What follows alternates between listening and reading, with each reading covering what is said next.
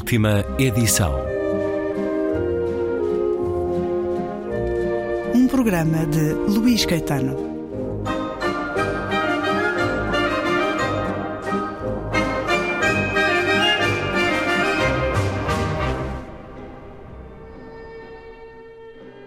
Terceira e última parte da conversa com João Céu e Silva sobre o livro Uma Longa Viagem, com Maria Filomena Mónica, um livro parcialmente trabalhado com máscara colocada, feito em tempo de pandemia e de doença, que Maria Filomena Mónica eh, partilha abertamente. Mas, João Céu e Silva, depois desta experiência, sentiste que há também uma máscara, uma persona nesta mulher teatralizada, sublinhada perante os outros? As conversas começavam, portanto, tinham aquela hora de início às três da tarde. Eu acho que uh, o que ela representava era ficar surpreendida com a minha pontualidade, porque eu chegava às três, um minuto para as três ou às três e vinte segundos. E ela disse: Eu nunca conheci um jornalista que chegasse com pontualidade, com pontualidade. britânica. Pronto. Aí é assim, não vou dizer que houvesse uma representação, era mesmo a surpresa dela.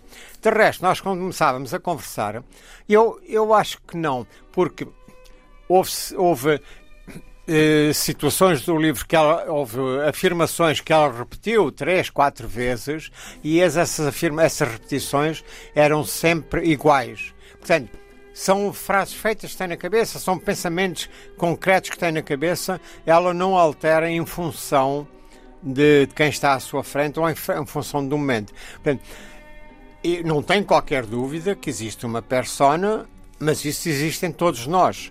Uns mais, outros menos. Ela com grande capacidade para a criar, porque como é uma leitura de centenas de biografias, pois todas aquelas personagens, os grandes os grandes génios, que ela, os grandes políticos, génios, músicos, que ela, sobre quem ela leu, de certeza que lhe devem ter moldado um pouco o caráter. Isso não tem qualquer dúvida.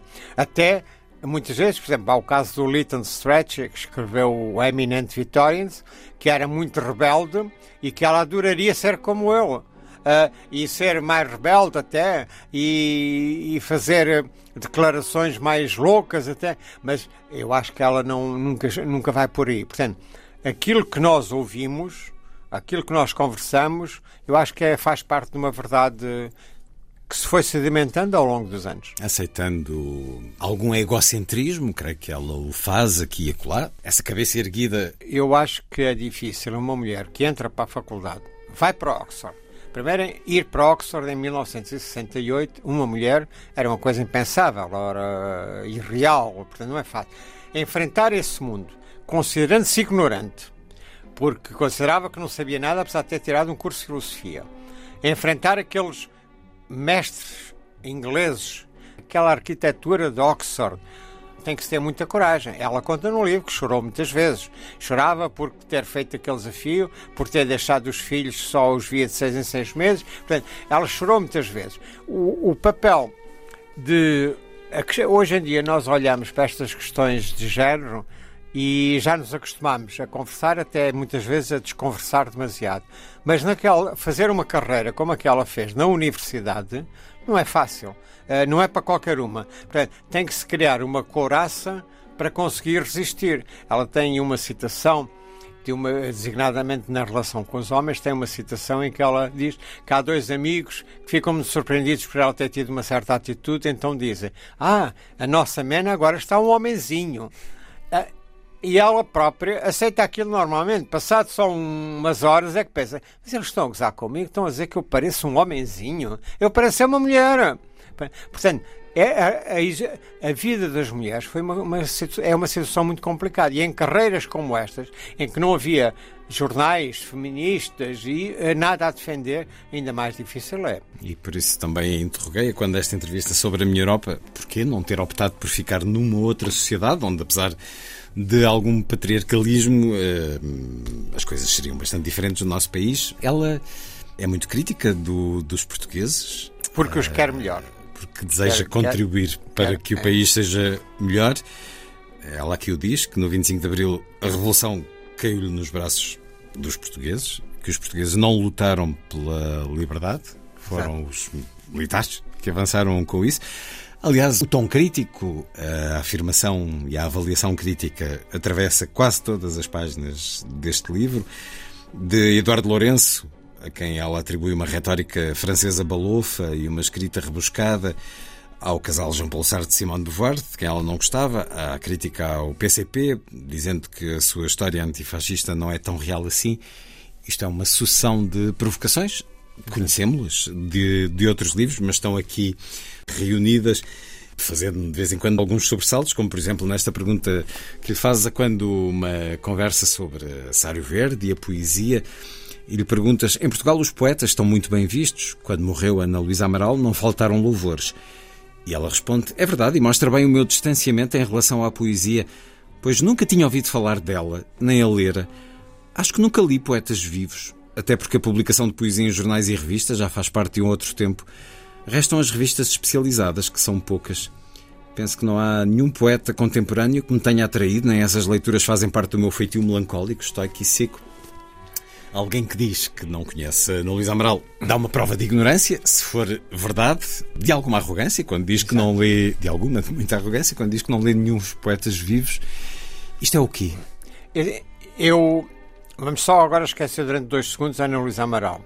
Quando ela diz que não lê os poetas vivos, eu acho estranho. Eu acho estranho que, porque ela gosta muito de ópera, uh, gosta dos libretos, acho estranho que a poesia não lhe toque. Compreendo que ela não se quer sensibilizar com a poesia. Mas tem que a conhecer. Mas tem que a conhecer. Por uma questão cultural. Até quando escreveu este livro, O Cesário Verde, que é um livro muito curioso, porque não se pode fazer uma biografia do Cesário Verde. É uma coisa impossível porque não existem dados. E então ela teve que ler o, o, o livro do, do Cesário Verde e, através das, dos poemas, extrapolar. Portanto, tem toda a capacidade para ler poesia. Não é só uma Kniss, não é só dois ou três que ela cita. Uh, quanto à Luísa Ana Luísa Amaral, para mim foi um choque. Mas uh, eu é questionável acho... que seja verdadeiro. Que ela não, eu acredito que seja verdadeiro. Porque uh, nós. Isto, isto é, é, quase ao nível daquelas, daqueles comentários como... de redes sociais, de, daquelas pessoas que gostam de dizer mal de tudo e que desvalorizar. Pois, mas é como mas... um agricultor, um agricultor, um operário agrícola não saber quem é o Freud. Eh, pronto, nunca lhe passou para frente. Eh, eu fiquei chocado. Insisti, perguntei, eh, mas fiquei chocado porque não estava à espera. Porque, mesmo que nós não conheçamos a obra da Ana Luísa Amaral, não se conheçam certos poemas, o nome deve-se conhecer, principalmente porque ela recebeu, até nos últimos anos de vida, louvores e prémios como nunca tinha recebido nos anos anteriores. Portanto, foi um nome que esteve nas bocas do mundo nos últimos dois anos da sua vida. O prémio espanhol, vários prémios. O prémio Rainha e muitos é, outros. E... Acho muito estranho que isso aconteça. É assim, não acho que ela faça, diga isso para se armar. Vamos usar esta expressão. Não acho. Acho mesmo que foi uma prova de uma então, ignorância então, ali muito localizada. E isso confere alguma tristeza ao nosso olhar, ou pelo menos ao meu olhar, porque então está de facto abrigada do mundo, o que tem toda a legitimidade sim, sim. para o fazer, mas fechada a esse mundo. Ela chega a dizer que nos últimos três anos não saiu de casa. Pois. Saiu para ir ver um documentário sim. da filha na Cinemateca. É, é, isso eu acredito, porque ela evita, ela evita. Eu acho que há, há várias reações ao mundo em que vivemos. Uma delas é excluir-se. E eu acho que ela fez isso. Como acabou a vida profissional, eh, passou a trabalhar em casa uh, e começou-se a fechar. A pandemia foi a melhor coisa que lhe aconteceu, porque a partir daí tinha a desculpa: eu não posso sair, não posso ir ao cinema, não posso ver isto. Portanto, deixou, eh, fechou-se em casa e protegeu-se escrevendo os livros. Uh, é uma forma de estar na vida. Essa é a maior parte das pessoas. Escrevendo mais do que lendo. Eu julgo é. que ela Alguém me disse uma vez também que ela via mais séries do que lia livros. Sim, mas isso é um mal comum hoje em dia. Porque... Sim, mas não ao nível não é de intelectuais. Nível. É assim, porque ela não gosta, o Saramago não lhe interessa, o Lobo Antunes não lhe interessa, a maior parte dos escritores não lhe interessa. Portanto, tirando alguns escritores americanos, ou anglo, portanto, os escritores anglo-saxónicos, a maior parte não lhe interessa. Portanto, ela conhece o Christopher Hitchens, que a maior parte dos portugueses não conhece. Uh, é menos conhecido. Chegou a vir cá pouco antes é, de, de Conhece um ou outro. Pronto, é, compensa a ignorância sobre a Ana Luísa Amaral, conhecendo outros que outros portugueses não conhecem. Mas é imperdoável. Não é por acaso que isso surge no livro.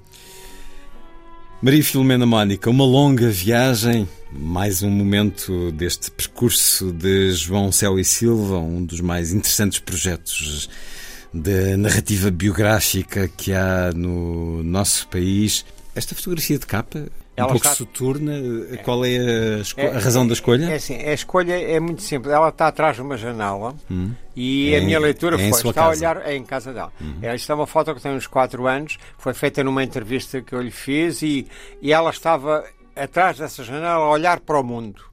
E então é, foi esse o objetivo, que o leitor olha para aqui e vê a Maria Filomena Mónica fechada em casa e ela olhar para o leitor, né? que é o que me um, tem surpreendido nestes, nestes, últimos dias, porque há muito leitor interessado na Maria Filomena Mónica. As pessoas querem, assim, ela a mim diz-me que as mulheres estão muito interessadas no, no, no que ela fala. E realmente eu, eu gostava, quando as pessoas compram os livros, que preenchessem um questionário dizer sou homem ou sou mulher e até as idades porque eu gostava de saber quem são os leitores deste livro são leitores, leitoras uh, o que é, quem são é uma questão que me deixa muita curiosidade. E isso existe para outros meios, nomeadamente este, mas uh, para os livros ainda não chegámos aí. ainda não. A ler aqui um, um certo em que perguntas sobre temas que atravessam muito estes dias. Ela refere a questão do assédio sexual na Faculdade sim, sim. de Direito. Perguntas-lhe, é um debate pouco habitual neste meio. Responde Maria Filomena Mónica. É uma situação que deve existir em todas as faculdades, mesmo que neste caso acho que estão a exagerar, porque de um momento para o outro somos todos pedófilos e vítimas de assédio sexual. Nunca notei que tenha sido uma dessas vítimas, nem cá, nem em Oxford. Eu não percebo, dava toda ligeira pela universidade e nunca fui vítima de assédio sexual, provavelmente porque estava distraída. A propósito desta questão do assédio sexual na Faculdade de Direito, questionei-me porque nunca o senti. Devo dizer que tive uma única tentativa de violação em toda a minha vida e ele só não conseguiu porque era um homem fraquito, levou um pontapé e desapareceu. Ela está atenta às questões que vão marcando a atualidade, está. às questões políticas, nomeadamente, mais sim, do sim. que à poesia que é. vai sendo publicada? A poesia não. Eu acho que ela vê alguns noticiários Uh, talvez veja menos, mas isso acho que é uma regra geral nos portugueses. Estão tão chocados com aquilo que, com que se confrontam no ecrã que desistem de ver os noticiários, ou pelo menos não os veem direto e só veem de forma a que os possam passar mais por, depressa. Por culpa da própria comunicação é, social. É, claro. E, portanto, ela, ela tem evitado nos últimos tempos, porque é, para usar aquela expressão que nós usamos, é uma sucessão de casos e casinhos e retira qualquer dimensão importante à política. Nós, quando falamos de épocas históricas, eh, do século XIX, do 25 de Abril, ela dá atenção a isso. Este nosso dia a dia uh, não lhe chama a atenção. A questão do assédio sexual, quando ela me diz que nunca tinha sentido isso, ora, sendo a Maria Filomena Mónica uma mulher bonita, eu disse-lhe, olha, não, eh, eu digo lá, eu não acredito que isso não tenha acontecido, que não tenha tido muitas tentativas.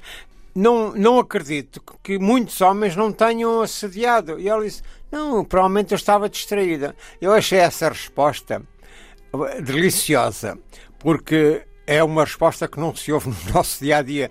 Ninguém, nenhuma mulher que é assediada diz: Ah, não, não reparei, provavelmente estava distraída. É essa a singularidade da Maria Filomena Mónica de ter respostas uh, para situações que nós nunca imaginamos como ela vai responder e o, como ela as entende. O ponto final nestes encontros foi tranquilo ou de repente havia vontade de, de um ah, lado ao outro de continuar? Sim, foi de alguma tristeza, porque eu disse-lhe a dado momento, agora vamos ter que terminar, nós já acabámos aqui este guião que eu tinha. Uh, vamos ter aqui mais uma conversa sobre uns pontos para esclarecer, mas depois foi de alguma tristeza, porque mesmo isso já com todos com todas estas protagonistas de longas viagens cria-se ali uma amizade uma conversa e passam-se ali umas horas a falar sobre temas que na vida real não tem cabimento. Portanto, são, são ali uns ritos de passagem, uns momentos especiais em que nós estamos, o entrevistado e o entrevistador estão a conversar é, assim, é uma benesse. Pronto, eu acredito que muitos escritores tenham essas benesses várias vezes, mas ninguém tem. Por exemplo, o António Lobo Antunes, eu fiz 60 sessões com ele. Portanto, nenhum escritor dá direito a 60 benesses dessas. Portanto, conversam-se coisas que depois no dia depois a, a, sessão para e cada um volta à sua rotina e, e dá pena porque havia temas que nós até gostaríamos de ter conversado mais e não era para ficar no gravador, era só para conversar. E a Maria Fernanda Mónica gostava muito de conversar.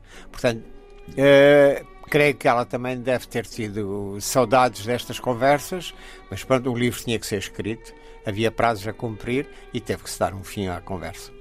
Juntamos agora a essas conversas com o livro editado, a chancela Contraponto, uma longa viagem com Maria Filomena Mónica, autoria de João Céu e Silva. Muito obrigado por mais esta conversa na Antena 2. Muito obrigado também.